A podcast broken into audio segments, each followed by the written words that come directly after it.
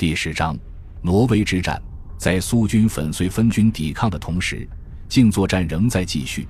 除了一些零星空袭之外，唯一值得关注的事件发生在海上。在十二月中旬，发生了拉普拉塔河口之战，导致德国袖珍战列舰斯佩伯爵号沉没。在二月十二日，一支具有相当规模的运输船队将由澳大利亚和新西兰士兵组成的两个师的主力运至埃及。一个星期后。德国武装商船阿尔特马克号在挪威海域被英国水兵跳帮占领，船上的二百九十九名战俘得到解救。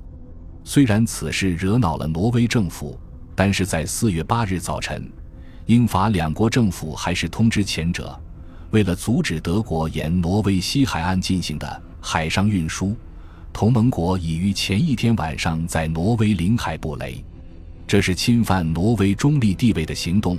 很可能将它卷入战争。那么，同盟国有没有做好在德国出兵干涉时支援挪威的准备呢？答案是没有。当天晚上，英国在斯卡帕湾的海军基地遭到德国飞机猛烈轰炸。九日清晨，当住在哥本哈根的丹麦人骑着自行车去上班时，突然遭遇了一队向着丹麦王宫进发的德国士兵。起初，他们以为这是在拍电影。片刻之后，王宫的卫兵开了火，德军随即还击。最后，丹麦国王派出自己的副官阻止了这场交火。丹麦就这样向希特勒屈服了。有史以来最大胆、最具魄力的军事行动之一，随着这一事件而揭开序幕。行动的主要目标就是在一天之内占领挪威的所有要害中心。这场令人惊异的行动是希特勒的战略付诸实践的第一个例子。如果用其他方式能够更好、更轻易地打击敌人的意志，那我为什么还要运用军事手段呢？下文概述的史实将会印证这一战略的精明之处。虽然挪威军队规模很小，希特勒却并不打算直接攻击他，因为在四月九日之前，他早已发动了直接针对挪威人民的攻势。他知道，在一个民主国家，如果人民同情敌人，那么军队的士气将会涣散。他通过颇有说服力的宣传，早就在挪威制造了一个广泛的亲德群体，其头目就是挪威国家统一党的元首维德坤·吉斯林少校。这些将被称作第五纵队的人构成了他的攻势的战术基础，而他的战略目标是通过在挪威西海岸建立空军和海军基地，限制英国海军的力量。为德国海军舰队开辟通往北海和大西洋之路，对英国到苏联北部的海上交通线形成拦腰斩断之势，保护西瑞典运送铁矿石的海路。在四月二十一日的《法兰克福日报》上刊登的一篇文章，清楚地解释了挪威对于德国的重要性。下面摘录其中一段：在一场以大不列颠为敌的生死斗争中。占领这片出发阵地，而不是将它以及整个斯堪的纳维亚半岛的战略利益和经济利益拱手让给敌军，真的是个巨大的错误吗？在取得初期的成功之后，除了从中产生的经济利益，我们还获得了牵制和削弱英法海空力量的有利条件，并能迫使英国接受战斗。西方列强早晚被严重削弱。在北海以及英法两国拥有至关重要利益的其他海域，尤其是地中海，西方列强的海军优势不是取决于他们实际拥有多少舰队，而是取决于这些舰队比其他强国的舰队强出多少。对于所有为了贯彻其生存空间主张而希望终结英法海军霸权的人来说，这都是非常重要的因素。最近几天在意大利。对于北海和地中海之间的联系的强调超过了其他任何地方。为了实现上述战略目标，在战术上，必须抢英国之前夺取挪威所有主要的机场和港口，这就是第五纵队发挥作用的地方。只要德国方面一声令下，他们就会抢占这些目标，并坚持到空运和海运的德军抵达为止。空运的部队在接到命令后，只需几个小时就能到位；而为了加快海运部队的到达速度，德军效法前人，重施了特洛伊木马之计。在入侵开始的几天前，部队就登上运输矿石、煤炭和其他商品的商船，分头驶向多个目的地。在德军占领丹麦的同时，挪威国内的第五纵队成员执行了他们的任务，并立刻得到了空运部队和特洛伊木马部队的支援。接着，德军主力也乘船经斯卡格拉克海峡抵达。